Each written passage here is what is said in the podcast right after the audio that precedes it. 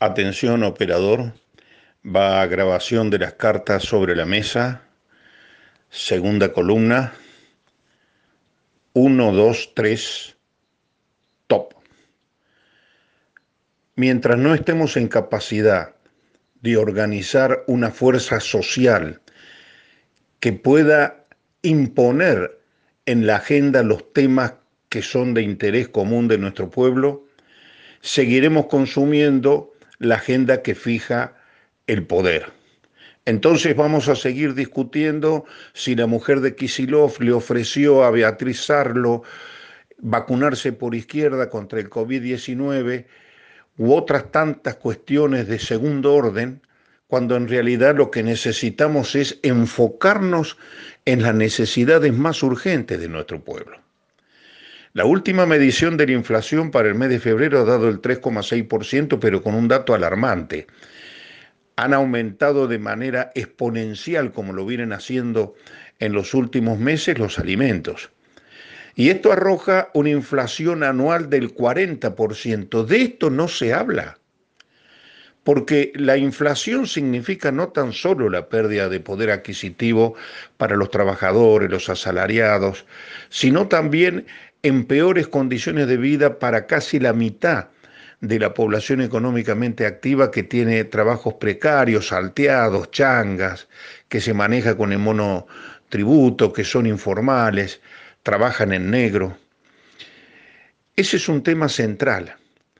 Es decir, en este momento hay dos ejes que nos parece que hay que abordar. El primero es una vacunación masiva para salvaguardar la salud de los sectores de mayor riesgo de nuestra población contra la pandemia del COVID-19, sin privilegios y sin que exista coronita para nadie, acá ni en ningún otro lado. Y en segundo lugar, fijar ya un salario social universal para que haya un piso de ingreso mínimo para todos aquellos que no tienen un salario registrado y que puedan vivir en condiciones de cierta dignidad, transitar esta pandemia que está desembocando como lo quieren los sectores que tienen la sartén por el mango en arrojar más desamparo, más pobreza, más hambre.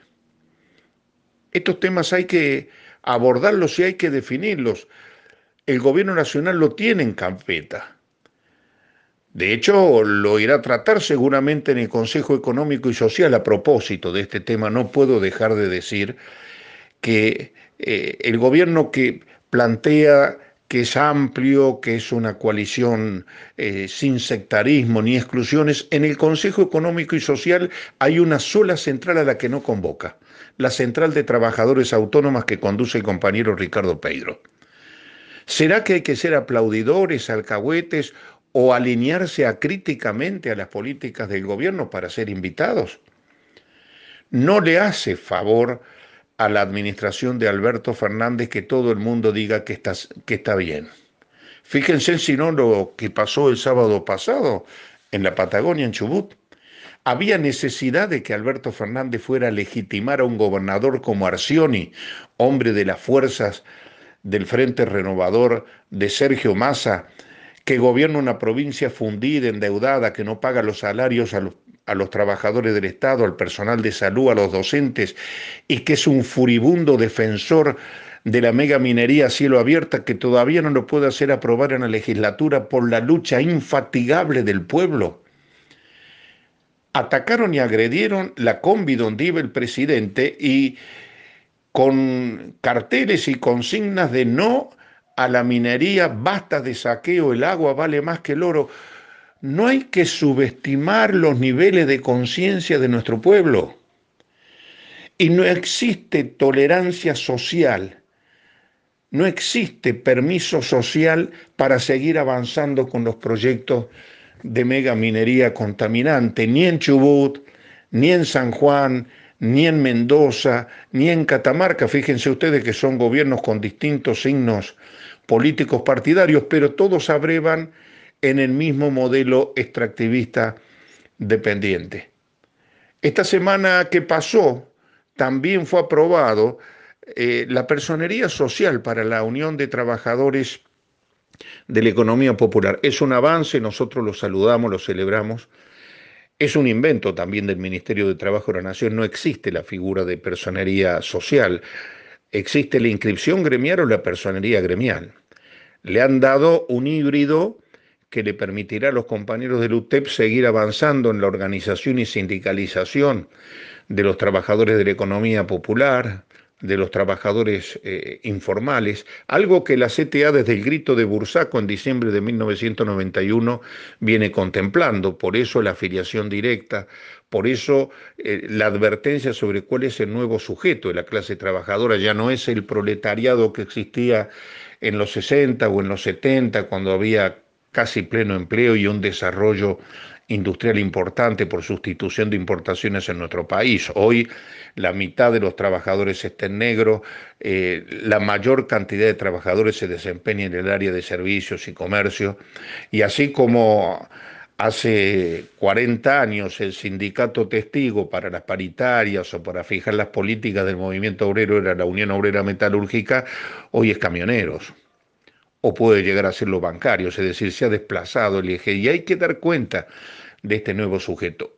Hace un poco de ruido que esta organización de nuevo tipo como la UTEP lo que esté planteando es ir a la CGT, cuando en realidad la CGT es la negación de esta concepción de un nuevo sujeto. La CGT le entrega al patrón la potestad de decir quién es trabajador o no, porque la CGT es una confederación de organizaciones sindicales que solo contempla como trabajadores a los que están registrados, los que están en blanco. Por lo tanto, el poder concedente de quién forma parte de la clase o no, la tienen los empresarios. Será seguramente un tema que tendrán que dirimir ellos, pero no deja de ser una contradicción. Está muy claro que estamos viviendo temas y, y momentos preocupantes a un nivel y un ritmo vertiginoso. Está todo plagado por la mira de las elecciones de medio término, que no se sabe si se van a realizar en octubre o antes, si va a haber primarias o no va a haber eh, primarias. Lo cierto es que no se logra resolver el problema de fondo de la crisis económica, la crisis sanitaria agudizada por la pandemia. Y si bien se ha amagado con ir a la justicia por la deuda que contrajo el gobierno de Macri con el Fondo Monetario Internacional, 44 mil millones de dólares, este, para eh, que se distinga quiénes son los responsables de esta verdadera estafa, lo cierto es que no hay miras de que en el arreglo del Fondo Monetario Internacional se termine negando esa deuda y por lo tanto interpelándola, auditándola, suspendiendo los pagos de la deuda para poder volcarlo hacia el mercado interno. Esto en un mundo donde el capitalismo está abandonando y ha abandonado la visión global el capitalismo global que impuso el consenso de Washington allá por los 90, hoy eh, ha tomado forma de un capitalismo no global.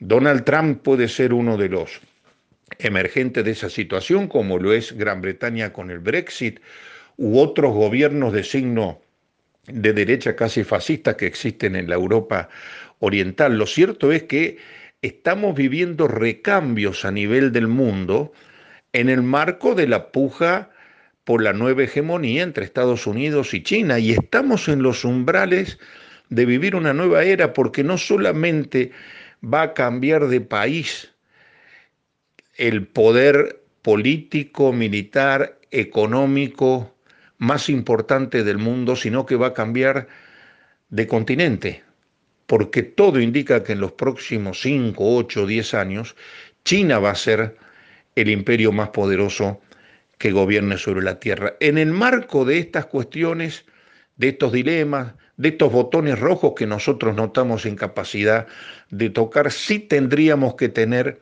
una política lo suficientemente autónoma como para poder ir definiendo cuáles son nuestras alianzas, cuáles son nuestros pasos como país para recuperar derechos de nuestro pueblo que vayamos dando desde nuestra perspectiva, desde nuestra visión y sin casarnos con nadie, porque mire, acá no hay imperialismo bueno ni imperialismo malo. Hay imperialismo y nación. Hay liberación o dependencia. Lo dejo pensando.